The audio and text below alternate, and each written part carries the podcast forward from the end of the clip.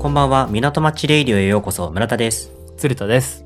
この番組は、アラサーになって生まれ故郷の横浜に帰ってきた二人が、アルコールを片手に浜談義や趣味の話に花を咲かせるレイディオです。です。はい、今回は、横浜六大事業のベイブリッジ事業についてお話をしていきたいと思います。はい。はい、じゃあ早速入っていきたいと思うんですが、うん。前回覚えてる？何話したか？首都高湾岸線。あ、そうそうそうそうそう。あの、事業で行くと、高速道路網建設事業。はいはいはいまあ、高速道路の建設事業で、うんまあ、その中でも、まあ、このベイブリッジ界につながるからっていうことで、首都高湾岸線を掘って話したのがはい。前回でしたよやりまし。たと。うん。で、今回ついにうん、ベイブリッジ建設事業、うーん。話していきたいなと。気になってることがあるんだよ、ベイブリッジ。あそうなの？青く光ってる時と光ってない時とか、うん。全然光ってない時とかっんなんかどうなってんのかなってのはずーっと気になってる。おその辺の謎ももし、聞けるんだったらそれでいくとね嬉しい。その謎ね、今日解明されない。その謎は解明されません。最近のライトアップはちょっとわかんないけど、最近のライトアップ事業はわかんないわ。わかった。じゃあちょっとそれは、これじゃ後日ツイートでフォローする以外の、あ はいはい。後日ね。うん、選択肢がないけれども、はいはいはい。どちらかというと、建設の背景とか歴史とかその辺をね。歴史をぜひお願いします。歴史大好き。うん。じゃあちょっとやっていきましょはい。う。で、これまずね、この事業編は、まあ、毎度この事業って何なのっていうところから入ってるんだけれども、うん。ベイブリッジ建設事業って何ですかっていうと、この高速道路網建設事業の、まあ、言ってしまえば一環として計画されたもの。うん、で、特に臨海部、海に面しているところで発生する、まあ、様々な交通っていうのがうん都心内。まあ、これ毎度だけど、うん。横浜の都心という意味ね。うんうんを通過しないようにバイパスしましょうというのが、このベイブリッジ建設事業で狙われたこと。うん。はい。プラス、さっきも言ったんだけれども、横浜のシンボルとしての橋を架けようっていうのが、うんうんこの事業で狙われたことですよと。うん。で、当初はそんな感じで歌われてたんだけれども、うんまあ、計画の途中からは、前回ちょっと話したこの首都高速湾岸線っていうのは、東京湾環状道路の一部なんだけれども、うん。ベイブリッジも、その道路の、まあ、一環という形で計画、検討されて建設されてるうん。うんっていう、そんな話があってね。はいはいはい。で、まあ、これが事業の狙いなんだけれども、うん具体的な建設対象なんですかっていうと、東京湾岸地駅から本木ふ頭へのバイパス道路となる首都高速湾岸線の建設、うん。及び首都高湾岸線内の横浜ベイブリッジの建設うん。うん。っていうのが、このベイブリッジ建設事業の中での建設対象うーん。なのよね。だからまさにこの首都高速湾岸線の建設って、前回のこの高速道路網建設事業での建設対象と完全に、まあ、一致してるというか、まあ、やっぱ中に含まれてるというか、うんうん。っていうものであり、うんまあ、この湾岸線については前回喋ったと思うんだけども、今回は二つ目の後半のもの、ベイブリッジについてねうん、話をしていきたいなとはい。思いますうん。ちなみにベイブリッジについてツルポンが知ってる情報何って言われたら、じゃあ例えばさ、こう、初めて、うん。初めてなのかな？ベイブリッジって知ってるって言って知らないって言った人でさ、うんどうやってベイブリッジを説明する？ラブアフェア、秘密のデート。うん。サザンね。マーリン・ルーして、うん。あれなんだっけ？愛されて大黒糖で大黒糖虹をでも、この虹って言ってんのがさ、レインボーブリッジ間違えちゃったんじゃないかって言ってたやあ、そうそうそうそう。大黒糖で見るやつだよ、つって。やべえ、これ世代上だから通じねいや、でもさ、通じねえのも、いや、え。全然通じねでその前に、ベイブリッジって何って言われて、ラブアフェア歌い出しちゃダメよ。わかんない。いや、わかんなくもないけど、なんならラブアフェア好きな人の大うん半、いや、大半なのかわかんないけども、え。うん。この、横浜のベイブリッジを含めたあの情景を歌詞に合わせて想像できる人の方がなんだかな少ないのではと思うよ。まあまあまあまあ、そうかもしれないね。そうかも。いや、なんていうかな。まあ、赤レンガとか、うん。大桟橋とか、うん。うん。から、見える、夜青く光ったりしてるやつだよって。やっぱそこ出すんだ、その青く光ったっていうところ。うん、やっぱ、ベイブリッジって僕の中でこう、青いライトアップ、なんか、だいぶ控えめなね、うん。ライトアップは、ちょずいぶん控えめだと思うんだけどね。そんな光ってたっけ？もっと、いや、ずいや、そんな光ってたっけってぐらい光ってないから、もっとこう、うん。出してこいよって僕は思ってるんだけど。レインボーブリッジとかってめっちゃ光るんだっけあ結構ね、綺麗。ああ、でもあれはお台場のさ、あのー砂浜からゴリゴリに見えるから、それも込み込みなのかな、いや、ベイブリッジもさ、大桟橋から、とか、まあ大桟橋からめ、いや、でもね、大桟橋行くやん。大桟橋ってさ、うん。右手に山下公園ベイブリッジ、左手に、うん、まあ、いわゆるその港未来エリア赤レンガとかさ、うん。あのコスモクロックとかさ、はいはいはい。が見えるってなったらさ、うん。大体左側じゃない？あ、そうそう。だだからこそ、うん。ガンガン行ってこいやって、ちょっと僕は。あ、大桟橋左側にみんな行き過ぎ問題の発端は、右があんまりこの麗しくないからってこと？うん。いやもう、もっとそっちも、うん。ついつい大桟橋行くと、うん。左を向きがちじゃん。どうしても。まあ向きがちよ。あの、アスカが止まってて、全然見えない時もあるけど。まずアスカを避けてみんだよね。あ、そうそうそうそう。先端の方から。うん。ら右もちょっと、もっと行ってもいいんじゃないみたいな。マリンタワーがね、最近できて、すげえキラキラして、してるいいなと思ってるけど。ちょっとパーティーチックだけどね。だいぶね、あん、あそこまでパーリーかなってちょっとなんかその個人的には まあ、思わなくくもないけれども。まあまあ、確かにね。うん、多少ね。出来たてだからちょっと存在感出してまあそうね感じで。あ、まあ、ごめんなさい。だいぶそれ知ったけど。そんな感じで言いますね。あの、控えめな青いやつです。なるほどねライトアップに言及するんだ。うん。まあちょっとこの今日はこのライトアップ関連の話はさ、特にちょっと持ってきてないから、特にないけど。けどその謎はこの収録終わった後に紐解こうはいはいっ。て感じだけども、うん。このベイブリッジの基礎情報をね、うんちょっと改めて、ちょっとお話をすると、うん。1989年に開通した橋で、はいはい。長さ860メートル。あって、うん。この橋どんなスタイルかっていうと、社長橋っていう斜めに張る橋っていう字を書くんだけども。社長橋。で、H 型のさ、うん。この塔みたいなのが、一応この社長橋においては塔って呼ぶらしいんだけど、あれらを。から、斜めに張ったケーブルを、うん、そうだね。なんだ、支えにしてかかっている橋のことを、うん。まあ、社長橋うんうんうん。っていう。うん。で、完成当時でいくと、日本最長だったみたい、この社長橋の長さ860メートルっていうのが。あ、そうなんだ。800メートルが最長だったんだ。へえ。みたい。今は違うんだ。ん今はもうそう。違う。今はね、いや、うんなんか一応見たのよ。なんかリサーチした時に、日本にある社長橋リストみたいなっていうの見たんだけど、うん、パッと見てもね、なんかあんまりその、名前聞いたことあるやつなかったから、へえ。あ、そっか。社長今日の中で一番長いってことなんだね。うそうそう番長かったってことか。う。。うん今はどっかになんか上書きされちゃってるみたい。記録は。うん。で、ベイブリッジって上段と下段があって、ほう。上の層、上層部って呼ばれてるところが首都高速湾岸線。うんうんうんうん。で、うん下が国道357号線になってるの。知ってた？あ、そうなの？うん。普通のし車道？あ、そう。一般、一般道というか。それ全然知らなかった。そう。でもね、これなんかね、できた理由が、うん。なんか、まあ、おもし、面白いというか、へーって感じなんだけど、うん。最初このベイブリッジできた時って上しかなかったんだって。ほうほうほうほ高速道路。う。うん。ただ、まあ、その高速道路走る時ってさ、通行料は払わなくちゃいけないじゃん。高速道路料金というか。そうね。で、それ払いたくないからっていう理由で、ベイブリッジを避けて、うんこの横浜市内の中心部の一般道に迂回していく人が結構いたんだって。おで、もともとこの交通量を、この臨海部の交通量を都心、都内、まあ、横浜都心で見たけど、そこに、この回したくないがゆえにバイパスとして作ったんだけれども、うん。あの、通行料払いたくないから一般道走るわって言って、迂回ルートを通らないみたいな。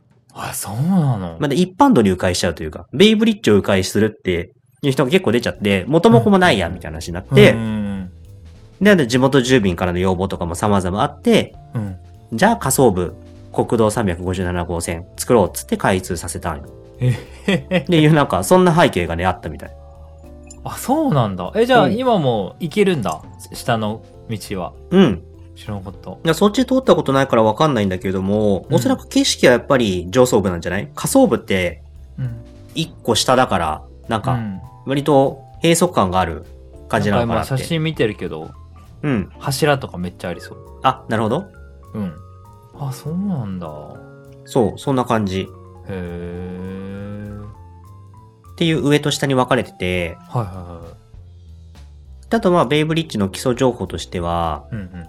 横浜スカイウォーク。これ行ったことある？歩けるやつ？あ、そう。ないないないない。これ昔、最初あって、一時期、しばらくの期間閉鎖されてたんだけども、2022年の6月うん。にリニューアルオープンして、当時確かなんかニュースにもなってたし、ん。なんかツルポンともなんかスカイウォーク出たねみたいななんか話をした記憶はある。あれだっけ？ちょっとだけ歩けるんだっけ？全部歩けないんだよね、確か。うん、全部じゃなかった気がする。うんうん行ったことないから行ってみたいなって思ってんだけど、うん。うんうんそう、この横浜スカイウォークもありますよっていうのが、まあ、ベイブリッジ。うん。うんうんうんうん。えー一般道で行って、ぜひ、見てきてほしい。ベイブリッジのスカイウォーク。ね、なんか、どれくらい歩けるものなのか、なんかどれくらいこのレジャーとして、なんか楽しいものなのかっていうのはちょっと知らないからさ、そう、これはちょっと試してみたいんよね。うんうんで、このベイブリッジなんだけど、うん。今回こういろいろ見てたら、うん。面白いお話があって、はいはベイブリッジの内側にさ、大桟橋があるじゃん。い。うん。湾の外から来たら、ベイブリッジを通過して大桟橋にたどり着くっていううん。ルートじゃん。うん。で、大桟橋ってさ、うん。国際客船ターミナルじゃん。はいはいはでも、このベイブリッジくぐれるかくぐれないか問題っていうのがさ、ありましてね。い。はいはいはいはい。聞いたことある？はいはいはい昔あの、うん。横浜市民として、うん。あ、山下ふ頭。の利活用を考える会に出た時に、うん。言ってる人いた。客船がこのサイズは来ねえみたいな。うん。なんかのサイズよりでかいのはもう無理なんだよね。そう、あのね、これもう決まってて、まあ、決まっててというか、これ面白いなと思ってたんだけど、うんこれ。ベイブリッジの海面からの高さ、うんこれクリアランスって呼ばれるんだけど、用語で、うんらしいんだけど、うん。約55メートルってほ言われていて、う。ほうほうこれは満潮干潮によって、ちょっとだけ変動するから。そうだねずれるね。うんう。ん。なんだけれども、この超大型クルーズ船のうん。一般的な最大の高さってうん。57.91メートルなの。だから、微妙に足りないじゃん。そう、2.91メートル足りないの。上こすっちゃうわけ。え？ゴリゴリ。設計ミス？いや、これはね、なんかその、え？ー、そんな、ちょっとなのそう、2.91うん。メートルなのよ。そでんなちょっと、うん。このこの57.91っていうのが、うん。結構な船がこの57.91という数字を採用していて、へえ。これ何かっていうと、うん。パナマックスっていうのがあるの。パナマックス。パナマックスっていうのがあって、うん。これが、パナマ運河を通過できる船の最大の大きさっていうのが、パナマックスって言って定義されてるの。幅と高さと、なるほど。とか。ね。はいはいはこれによって、い。うん。この貨物船を設計するとき、このパナマ運河を通行できるパナマ、これ以外にも、なんかその、うん。何個かね、ほにゃほにゃマックスっていうのが船舶界隈だと用語として存在するらしいんだけれども、うん。その基準の一つというか、が、そのパナマックスっていううん。ものになっていて、結構多くの船が、このパナマックスの制限値ギリギリで設計されてると。だからさっきで言うと、うんこのパナマ運河を通過できる船の最大の高さっていうのは57.91メートルで、はいはいはい。これギリギリに設計されてる船っていうのが多いんだよね。で結構船舶設計におけるデファクトスタンダードになってて、まあ確かに、パナマ運河だもんね。うん。はいはまあゆえに、このパナマックス基準で、うんギリギリの高さで設計されてる船は、いはい。うん。2.91メートルうん。足りないの。このベイブリッジのこの高さだと。おおうん。っっていうのがあって、いやでもね、これはね、でもどういう背景なんだろうね。この2.91メートル満たないっていうのすげえ気にを、なるわ。うん。例えば社長卿だからみたいなっていう背景もあって、当時の技術だと難しかったなのか、うん。ちょっと今回確認できてないんだけど、パナマックスができ、でもパナマックスができたのはベイブリッジよりもきっと前だよね。だいぶ前じゃない？うん。だってベイブリッジできたの1989年だけど、うん。パナマ運河完成したの1914年って書いてある。ああ調べたら。うん。で、パナマックスの定義はそこからあんまり多分遅れずには出来上がってると思うから、うん。いやー、これ。六大事業今までいい感じに来たけど、ちょっとついにミスったか。まあミスかと言われれば、若干ミスなのかもしれないいや、ね。わかんない。うん。俺これ当時携わった人が聞いてたらめっちゃブチ切れるかもしれない。ちゃんと理由があるそう、何かしらのその理由があって、2.91メートルを許容したのかもしれないし、うん。いやー、逆線でかいの、もっとでかいの来てほしいよね。うん。まあもう無理なのかも。まあそうなんだ。どう？すいません、ちょっとあまりにも、あまりの誤差に動揺してしまいましたが。うん。確かになんかめっちゃ足りないとかだったらさ、諦めつくんだけどさ、うん。2.91メートルかなるよね、正直。うん、いや、思った。普通になんか、100メートルぐらいのさ、合客線とかは、うんまあ多分ないのかもしれないけど、だったら、まあ、無理だよな、みたいなうん。感じで構えてたら、2メートルちょいとか。そう。割とギリギリの世界で無理っていう。いや、これ、いっそのことさ、うん。下を、下をもっと、なんて掘ると。あ、その、あれよね。湾としての海面の高さを下げに行く。海面を下げ、無理か。それはね、無理じゃないか。かな。だって、太平洋そのまま接続しちゃってるし、そうだね。そこだけ掘ってもそこだけ海面が下がるわけないもんね。ちょ冷静に考えたらめちゃくちゃなことを言ってた。それはきついんだけど、そっでもさ、そういいう背景があるから、何が起きちゃってるかっていうと、うんこのクルーズ客船の誘致合戦、誘致合戦というか、クルーズ客船の誘致弱いんよ。う。いや大桟橋たどり着けないー、ちょっと。この客船が結構あって、うん。なんか、一応ね、通過できる船もあるの。なんか、例えばうんうんうんう、んさっきさ、その、満潮干潮で誤差があるって言ったじゃん。うん。干潮のタイミングを狙って、ギリギリベイブリッジをくぐることができた、なんか、クイーンエリザベス号っていう船がいたりだとか。この前来なかった？それ。あ、来てたっけ？あ、来てた？なんか、ツイッターで見たことがあるし、あすごい久しぶりに来たみたいな。あ、じゃあ多分そこはね、来た時には干潮を狙ってるはずよ。へえ。結構、あれだね。うん。挑戦してんだね、そこを通る。下手すると、バキバキバキっつって。まあ、バキバキはもう本当にやばいから、まあまあ、ある程度余裕は持ってることを 分かった前提でやってると思うけど。陥落しちゃう。うん。そこでやってると思うけど、うん。やっぱりその、大桟橋、国際客船ターミナルにうん。接岸したい。てかまあさせた方がいい。多分その、横浜に寄るんだったらそこの方がいいからさ。うん。で、ここくぐれない場合に、大黒ふ頭とかに接岸してるケースもあったんだって。まあ、てか、ある、今もでもあるのかなはいはいはいはいはい。なんだけどコロナの時とかもさ、うんあまあそれは別の全然違う理由だけど、大学と止まってたもんね。うん。うん。でもやっぱ貨物不頭だから、うんなんか搭乗客から不満上がるよね、なんかその。ベイブリッジ毎回渡んなきゃいけないもんね。うん。うん。大変だし、つとか。うんうんうんうん。で、そういうのがあるゆえに、結局その外国の客船が日本に来た時に、横浜を諦めて、うん。例えば神戸に行くとか、例えば九州の方にいやー、遠くに行き過ぎだろ。停泊するとか、神戸九州行っちゃうか。でも遠くにって言うけどさ、うん。あの外国でさ、そのそれこそ世界一周を目論んでる客船航路とかで考えりゃさ、別に横浜だろうがさ、神戸だと多分誤差なのよ。確かに。だから選ばれないみたいな。いやそれっじゃもと、ったいないよね。ちょっと確かに、港町としてちょっとあれだね。うん。来てほしいですね。でももうこう、多分ね、今更このベイブリッジに手を加えるのは難しいから、そっか。っていうような背景があって、2017年には、はい大桟橋の客船ターミナルの代わりとして、大黒ふ頭に客船ターミナルできてて、あ、そうなんだ。うん。で、さらに2025年頃、うんうん。まあこれもうあと2年後だけど、どうなんだろうなって感じだけど、うん本木ふ頭にも客船ターミナルができるみたい。また来ました。本木の時代が。うん。感じるね。本木の熱を。まあでももともとあれだよね。客船じゃなくて貨物船とかは、どんどんこの、いわゆる新興埠頭から、もっと東京湾、外側に向けてうん。ずれてってる流れに合わせて、でもまあ客船はね、横浜の中心というかその、賑やかなところに近い方が多分嬉しいんだろうけれども、うん。ちょっとこのベイブリッジ事情から、うん。ベイブリッジに泊まれなくても、うん。まあ、客船ターミナルとして、まあ、賑わいの中心になるような場所を作っていこうっていうのが今の横浜の戦略。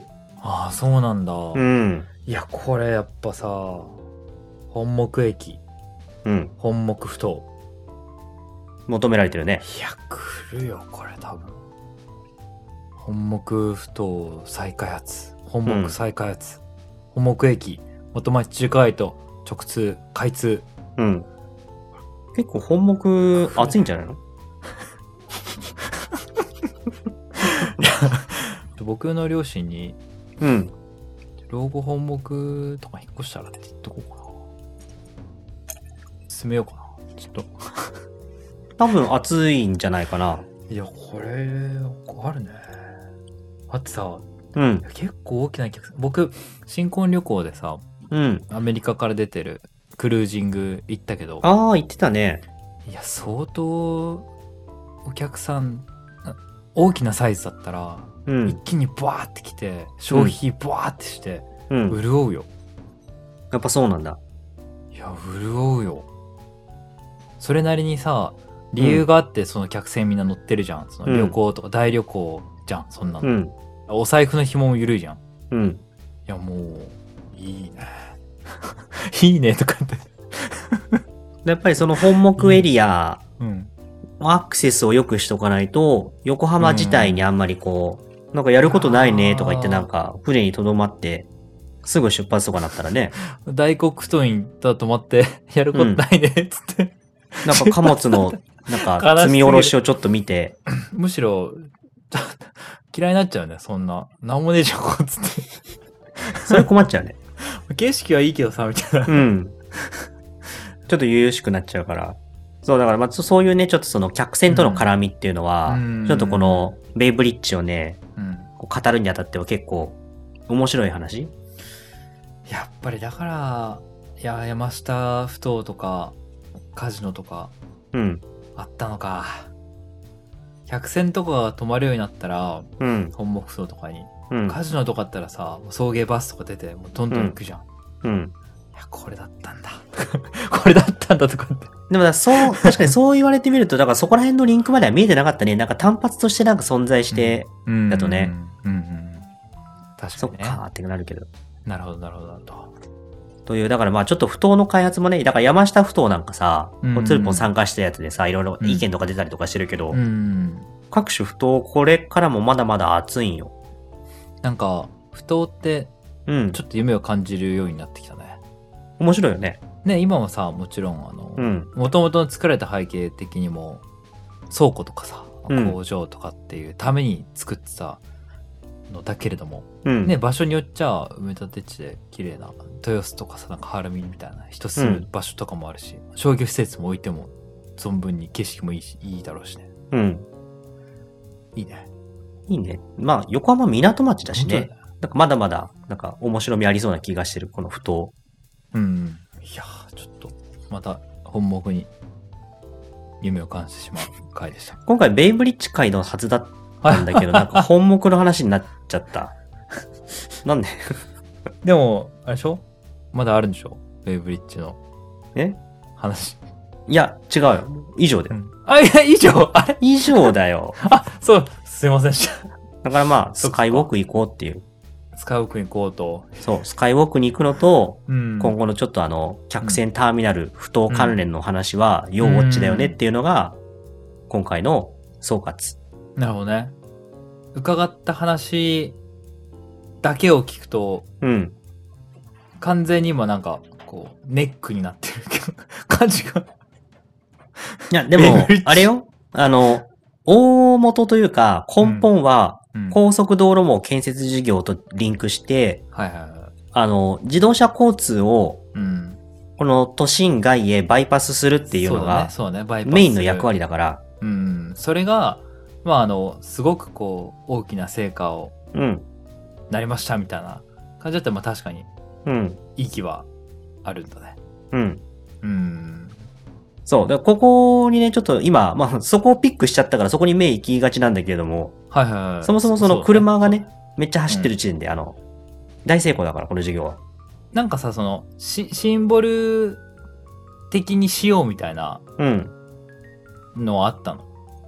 あー、まあ、それでいくとう、ん。なんだろうね。なんか確かにこのシンのデザインにしようぜみたいな。シンボル作ろうみたいな。要素も絡んでたもんえーとねそうだ、なんか、ピックしなかったけど、えっと、このベイブリッジのメイメイもなんかのブリッジを参考にしているし、うん設計もね、うん何かを参考にしてなんか誰かがやって、みたいな、なんかその、うん。あるけど、うん。なんか、他の話も見てて思うけど、この、横浜ベイブリッジが突出してなんかすごい、こう、おしゃれな作りをしているかと言われるとそうでもないかなと個人的には思っていて。いや、なんかさ、いや、思うやん。思うよね。下げていきますな。いい、いいね。いや、なんかその、それこそやっぱりライトアップとかがさ、綺麗だとさ、なんかわかるじゃん。あ、なんかいい感じじゃんって。うん。なんかスポットとして、うんシンボルとして。うん。うん僕てっきりそういう意味合いも強いのかと思ってた。ベイブリッジ。まあ、もともとシンボルを狙ってたから、うん。うん。まあ、その、なんかその、何々橋みたいな感じの名前じゃなくて、ベイブリッジっていうなんかその、親しみやすい名前がはいはい。ついてる時点で、一応、こういいんじゃない？シンボルとしては。ああ。もう一頑張りしてほしい。あとは、イラストでねベイブリッジとカモメ書いたら、まあ、横浜だってわかるとかさ、はいはいはい。あの辺はシンボルとして機能してるんじゃない、だね確かに確かに確かに。いや、でも通じるのかな？なんか今その、それこそさ、この港町レイディオのさ、初期のさ、サムネで使ってたさ、はいはいはい。やっぱり横浜のイメージってさ、うん。パシフィコ横浜？あの、みか、えっと、半月？なんだあれ？あのの、インターコンチネンタルホテルでしょ？あそうそうそう。はいはい。とインターか、コンチと、ランドマークとか、ランドマークとコスモクロックとそうね。赤レンガとみたいな。そうだね。その辺のイメージ。あの辺よりもシンボル味があるかっていうと、ないね。ずいぶん言うじゃん。いやいやいやいや、じゃあ、それは、じゃあ、他にも優秀なものがしっかりいるから、なかなか叶わないねというおお話を役。目が。いや別にほら、いや、いい、いい橋よ。いい橋だと思うよ。やばい。いや、だってしょう、しょうがないじゃん。そんなシンボルに関してはさ、うん。違うのよ。だってもう、あの、六大事業ラストで残ってるさ、都心部強化事業の中でさ、めっちゃシンボルになり得るものめちゃめちゃ出来上がっちゃったんだからさ、ブリッジ叶わねえよ。だろうね。しょうがない。じゃあまあ、もう一踏ん張りしてほしい。ヤゴマベイブリッジでしたというそうね。で、あの、感じですかね。鶴子が最初に言ってたこのライトアップの秘密は、うん。なんかちょっと一応調べてみようか。うん。後追いでね。うん。ちょっと気になる気になる。何が出てくるかわかんどういうないけど。法則で青くしてんのか知りたい。とかその、もうちょっとライトアップ頑張った方がいいんじゃないみたいな、うんその、きっとあるじゃん、声。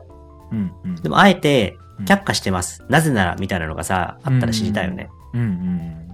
知りたい。じゃあちょっとそこら辺は、追ってツイッターにてっていう 楽しみです。感じにして、はい。じゃあそろそろ花も満開ということで、はい。今日はおしまいにしますか？おしまいにしますか。